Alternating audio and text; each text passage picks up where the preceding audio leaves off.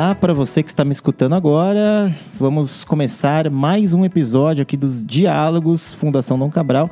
Na verdade, este aqui é o último episódio desta temporada.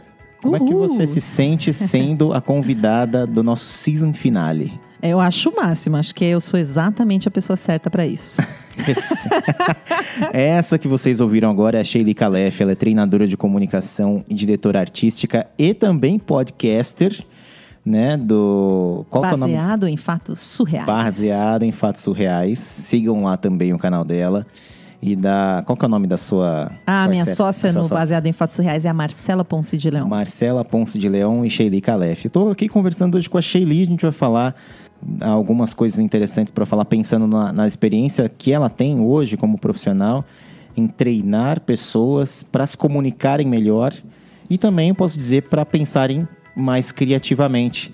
Eu queria saber de você, Sheili, de todas as empresas que você visita, é, a criatividade hoje ela é uma commodity rara ou ela faz parte de necessariamente, fundamentalmente, na hora de você exercer uma profissão hoje?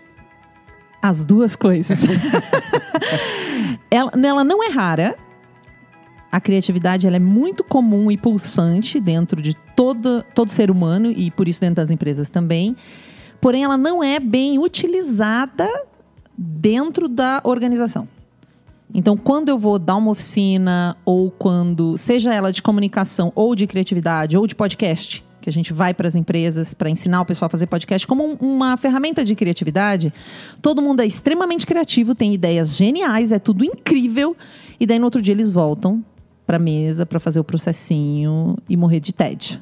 Então, assim, existe a criatividade. Agora, como você permitir que ela permeie os seus processos é que é a dificuldade da gestão não das pessoas. Então, as pessoas são muito criativas, os colaboradores são muito criativos, os gestores são criativos, os diretores são criativos. Mas o espaço destinado a essa criatividade, às vezes até aparece. Agora, o que eu faço com essa criatividade? Como eu construo estratégias para permitir que ela faça parte do cotidiano e realmente crie inovação. Porque inovação todo mundo quer, mas ela não vai surgir Sim. com a gente fazendo as mesmas coisas do mesmo jeito. É, tanto que existia uma tendência de anos atrás de várias empresas em momentos de crise os primeiros espaços que eram, que, que eram sacrificados eram os espaços de inovação. Né? Uhum. Então, a ideia Eu saí você... de uma empresa numa época assim. Eu era diretora de inovação numa empresa e quando bateu a crise, tchau, inovação. Exato. Né? Isso é uma, isso... Porque era tipo um extra que você podia ter ou não naquela época, né? É, é muito louco de pensar isso, porque isso acaba sendo, na verdade, o, o, o que vai fundamentalmente modificar um negócio, ou levá-lo mais para frente, ou evoluí-lo para novos mercados, e acaba sendo de certa maneira, ignorado esse ponto de vista, né? Como se fosse um, um espaço dispendioso dentro da organização e é um espaço onde necessariamente você deveria exercer a sua criatividade ao máximo para levar, enfim, novos produtos. Nem sei, vou, vou, desconcordar. Eu gosto dessa palavra inventada. eu vou desconcordar porque eu nem sei se hoje o ideal é ter um espaço destinado à inovação. Nessa época, eu já pensava sobre isso faz algum, fazem alguns anos. Você tem duas maneiras. Você pode ter um espaço destinado à inovação e correr com esse espaço, e caso alguma inovação interessante surja, você depois joga para a empresa inteira. Ou você pode criar uma empresa inovadora. Você ter espaço para inovação em todos os núcleos, ela fazer parte do coração, que faz muito mais sentido e que é mais trabalhoso para você implementar, mas é, dá um resultado muito melhor. Tem empresas que fazem isso, elas estimulam a inovação em todas as áreas, então elas estimulam também a colaboração, também uma cultura de dados, de mensuração. Então a inovação ela não tem como existir sem passar por dados, sem passar por mensurar, sem incentivar e sem abrir espaço. Então são duas formas, né? As duas Sim. funcionam, mas eu acho mais antiga essa de você correr com a inovação numa área de inovação, até porque fica uma coisa, na prática, o que, que acontece na empresa? Fica assim, ai, as pessoas lá da inovação, é como se elas fossem umas privilegiadas que não trabalham. Sim. É o que eu ia... Vira uma treta Sim. que não faz sentido nenhum, entendeu? É o que eu ia até citar de uma, de uma entrevista que eu fiz anos atrás com um empreendedor, que ele fala especificamente isso, acho que você tem muita razão nesse sentido, de que quando você cria um departamento de inovação, aquelas pessoas ali são os inovadores. O restante da empresa Sentem nas suas cadeiras e façam o seu trabalho, porque é somente isso que nós queremos de você. Nós não queremos inovação, não queremos pensamento crítico, nós não queremos desenvolver nada com o restante da empresa, porque a gente já tem um grupo de pessoas que está lá para inovar. Né? E isso necessariamente vai criando uma cultura predatória da própria inovação. Né? Uhum, uhum. Eu já desenvolvi um curso de empresas exponenciais e disrupção para uma consultoria, e ali você tem uma situação comum que é você pedir para todo mundo ser inovador. Você querer essas mudanças, só que você só avalia a pessoa e dá o bônus para ela em relação ao trabalho que ela faz cotidianamente. Esse é o problema da inovação dentro da empresa distribuída. Eu peço para você ser inovador, eu quero ideias geniais, mas eu só te avalio e só te pago pelo seu trabalho convencional. Então eu quero inovação ou não? Sim. Eu acabo fazendo você competir com você mesmo como funcionário. É uma sacanagem da gestão que faz isso, né? Eu quero que você seja inovador, disruptivo, crie coisas novas, parará, parará, mas eu estou mensurando o seu resultado pelo seu trabalho cotidiano, que não tem nada a ver com essa outra coisa que eu quero.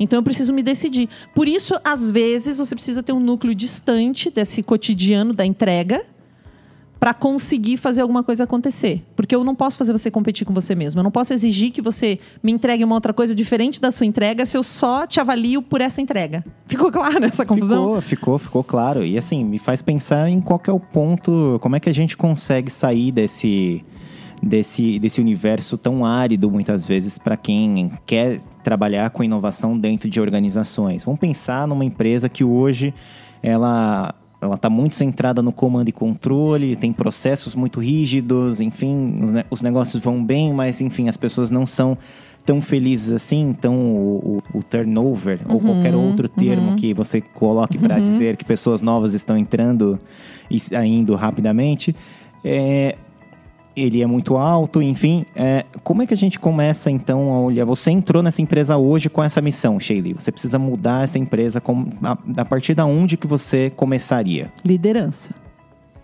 Se isso não é um valor para a liderança, não vai escalar para a empresa inteira. É um, vai ser fadado ao insucesso, vai ser uma tristeza geral.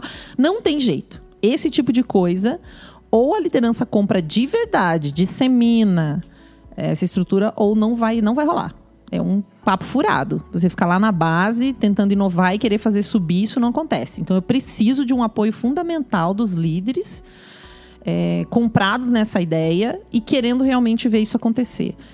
E mensurando tudo, né? Então, provavelmente, se a empresa nunca nunca passou por isso, é uma coisa totalmente nova para a empresa lidar com inovação a gente vai, a gente faz isso, né, através de uma das consultorias que eu trabalho. Vai precisar é, treinar as pessoas em cultura de dados, mindset digital.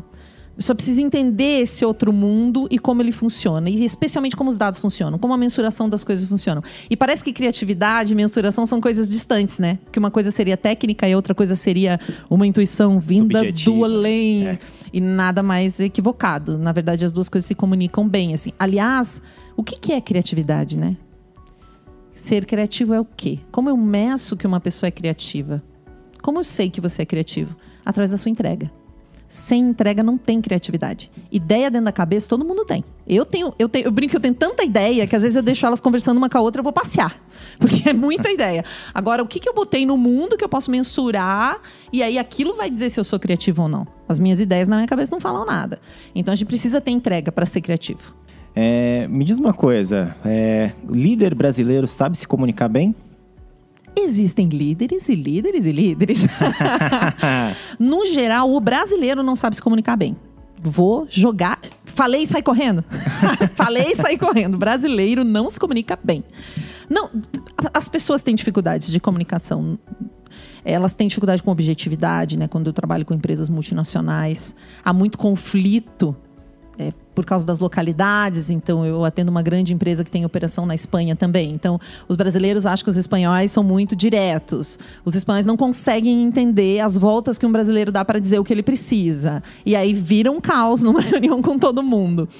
É, e às vezes a gente pula coisas básicas, né? A maioria dos profissionais que me procuram, sejam altos executivos ou uma pessoa que está com o seu empreendimento e precisa colocar ele no mundo, começar a falar dele São pessoas que sentem que chegou a hora para elas, mas elas não se sentem preparadas. Então elas sentem que a oportunidade de falar está ali, que elas precisam pegar, mas elas não têm segurança de fazer aquilo direito, digamos assim. Sim. Não que exista a fórmula mágica e você precisa fazer desse jeito para dar certo.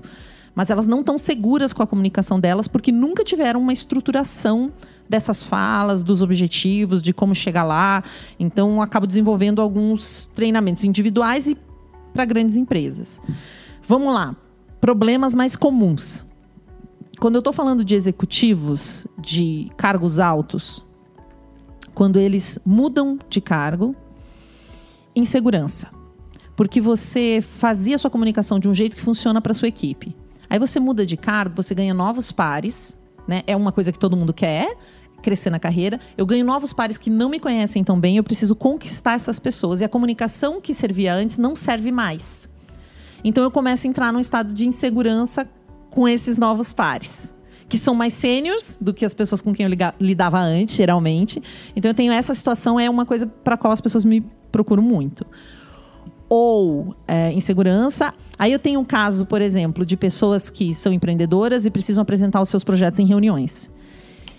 E não conseguem chamar a atenção das pessoas.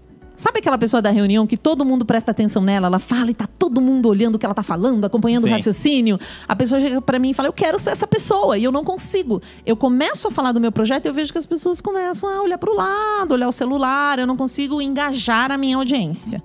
Então isso é uma coisa que acontece muito. Pessoas que querem fazer vídeos, né? Hoje a gente tem muita gente que quer influenciar. Mesmo você, não estou falando nem de um influenciador no sentido de um youtuber. Tô falando de empresários, comunicadores no geral. Aí a pessoa já chega com aquele pavor, né? E se eu tiver um hater?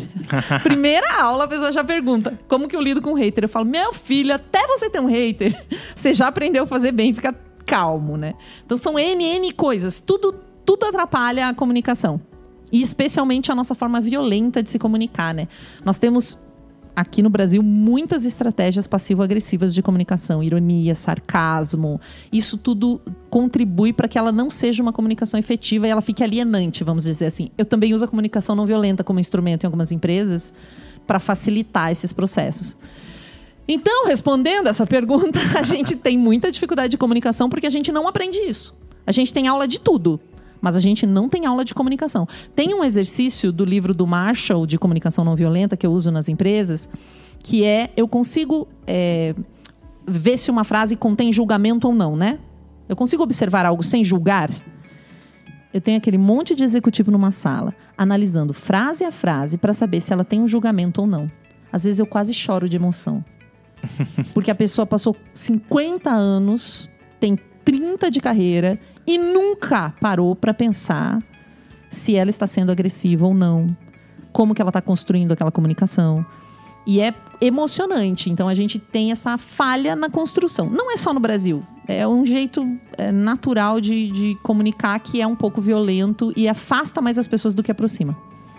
É interessante, você me fez lembrar um livro da Kim Scott, que é o Radical Candor. Ele foi traduzido no Brasil como empatia assertiva. A Kim Scott ela fala no livro que, que os líderes eles precisam seguir um quadrante de importar-se pessoalmente e desafiar diretamente. No sentido de que você tem que desafiar a pessoa a atingir metas, a atingir o seu melhor, mas se importar pessoalmente com o desenvolvimento daquela pessoa. É, isso no livro, se você lê o livro, você acha que isso é, é atingível, mas considerando especificamente esses traços culturais brasileiros que você trouxe, e é uma coisa que eu já havia pensado na época, isso é muito difícil. É muito difícil você criar uma relação de líder e liderado ou de colegas de trabalho em que você tenha essa essa confiança para cobrar quando for necessário e quando der o seu horário no final do trabalho, você tá, sei lá, jantando com a pessoa. Isso é uma coisa que eu nunca vi o brasileiro se, se, se afeiçoar a esse tipo de, de relacionamento, né? As pessoas tendem de fato a levarem muito uh, as questões muito por uma perspectiva pessoal também, não é? Uhum, uhum.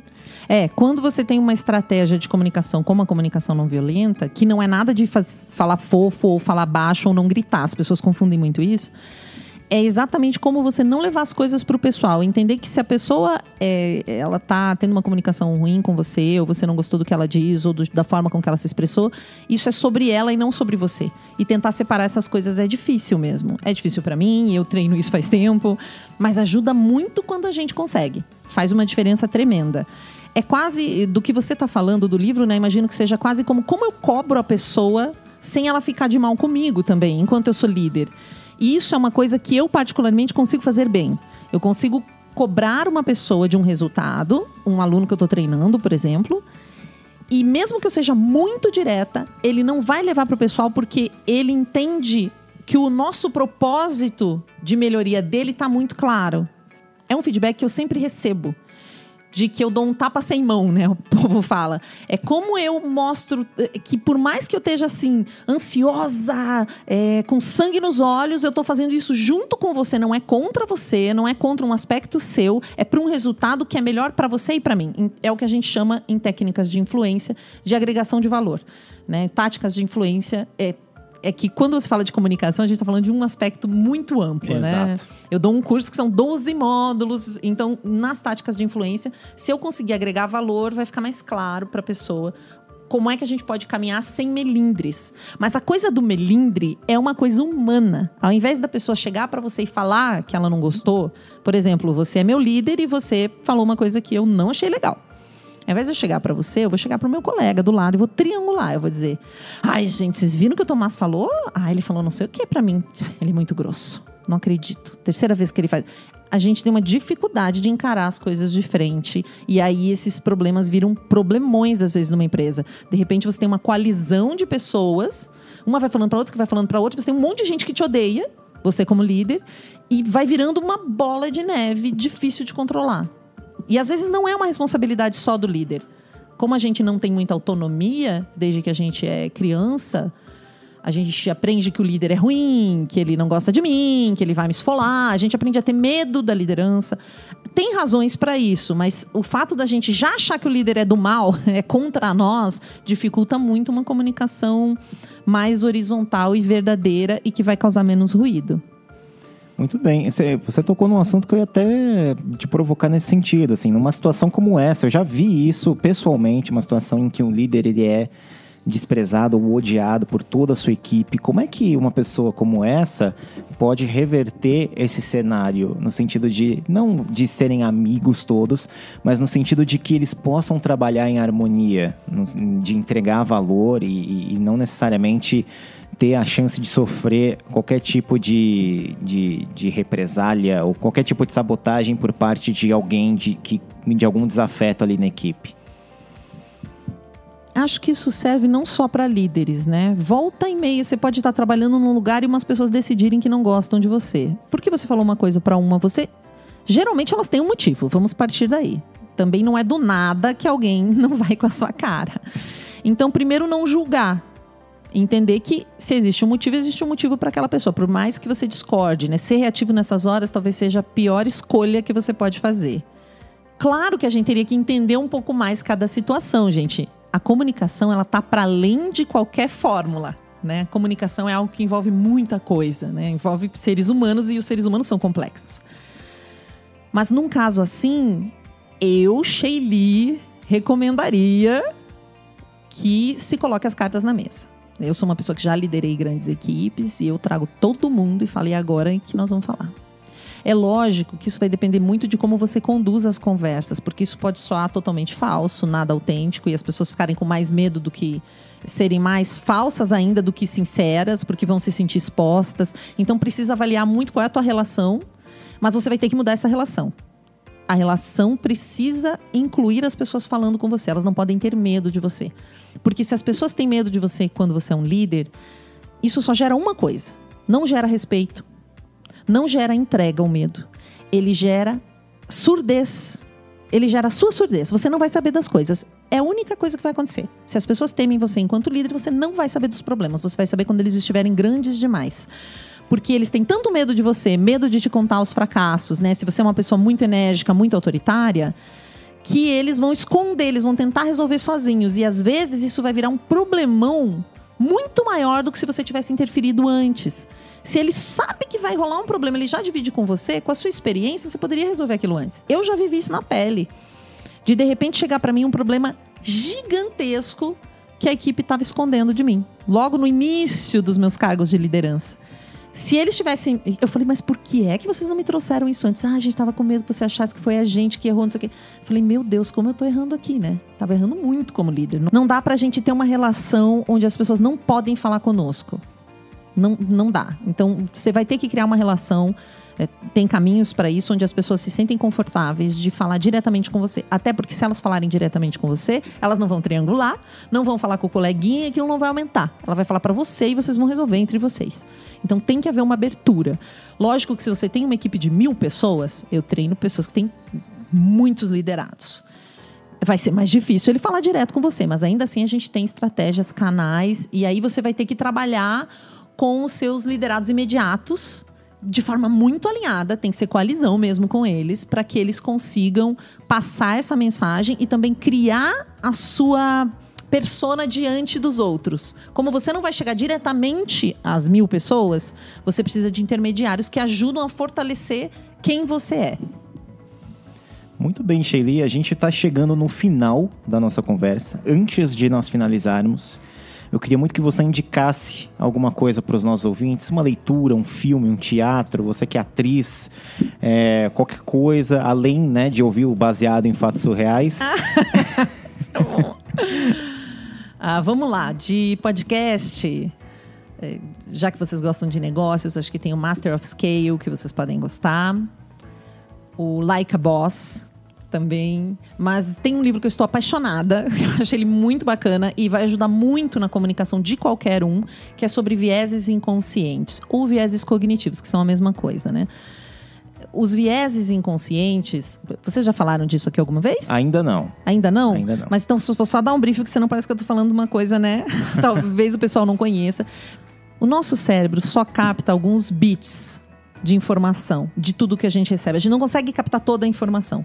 Então, o nosso cérebro preenche algumas lacunas com experiências passadas, com padrões que a gente desenvolveu. Esses padrões são os nossos vieses inconscientes.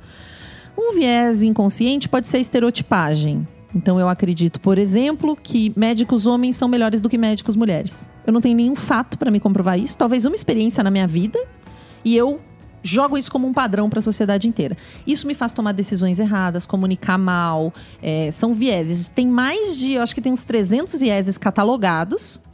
Quando a gente tem um viés inconsciente, a gente não pode mudar essa desgraça, mas a gente consegue trazer a consciência e agir diferente a partir do momento que você tem consciência dele. Tem um livro que eu tô apaixonada e que trata de vieses inconscientes no ambiente de trabalho, que é o Escute o que ela diz, da Joane Lipman, Primavera Editorial. Recomendo muito. Hoje, qualquer pessoa que pretenda exercer liderança precisa compreender diversidade. E fazer isso através dos vieses inconscientes é o jeito mais eficiente. Esse livro, inclusive, comprova por que, que treinamentos de diversidade não funcionam nas empresas e como eles podem passar a funcionar quando a gente olha por esse aspecto. Então, acho fundamental. Te- Tem que. Aqui pode ter parecido um pouco confuso o jeito que eu expliquei para vocês, porque é rapidinho, não é a minha especialidade, vieses inconscientes, mas ele é mais simples do que parece. Quando você começa a entender, tem testes para você descobrir quais são os seus. Isso vai te deixar muito mais livre de você mesmo. livre das coisas que você criou para você. Porque quando uma pessoa tá num palco, por exemplo, eu treino muita gente vai se apresentar num TED ou coisas assim, é como se ela estivesse nua. Eu brinco, é como se ela estivesse nua. Dá para enxergar todo o mindset daquela pessoa, toda a forma, a visão de mundo dela está ali. Às vezes ela nem percebe. É num slide, ela mostra. Eu já peguei gordofobia em slide de cliente meu. Escolhas, todas as suas escolhas, elas mostram quem você é. E hoje, num mundo onde a produção de conteúdo é tão rápida e todo mundo vai dar um print daquilo, vai postar no Twitter, vai acontecer alguma coisa, ao invés de você ter medo dessa exposição, você já parte do princípio que essa exposição vai acontecer. Trabalhe em colaboração para fazer uma coisa melhor. a gente é mais exigido, né? É por isso que o medo de se apresentar em público talvez aumente, porque sempre tem alguém com celular. Então nem era algo transmitido, mas alguém vai te filmar. Sim. Isso vai para as redes. Então você precisa saber por onde você está caminhando para aproveitar essa oportunidade mesmo. É uma super oportunidade. Quanto mais o online se fortalece, mais o presencial se fortalece. Hoje eventos presenciais eles têm que ser muito bacanas, né? Eu pelo menos não quero sair de casa para assistir um negócio que podia ser um vídeo. Então, você ter um contato presencial com alguém é algo de muito valor. A gente precisa aproveitar isso. Muito bem, muito bem. Muito obrigado, Sheili Calef, pela, pelo papo contigo. Foi muito legal. Muito legal mesmo é, poder ter um episódio massa desse aqui no nosso season finale, nosso final aqui de 2019. Obrigado pelo seu tempo. Muito obrigada. Lembrei de um podcast da Branca Viana. Maria vai com as outras. A primeira temporada é sobre mulheres e mercado de trabalho. Ele é muito interessante. E recado final é: comunicação é resiliência, treino e colaboração. Você não precisa fazer as coisas sozinha hoje ou sozinho. Mostra para alguém.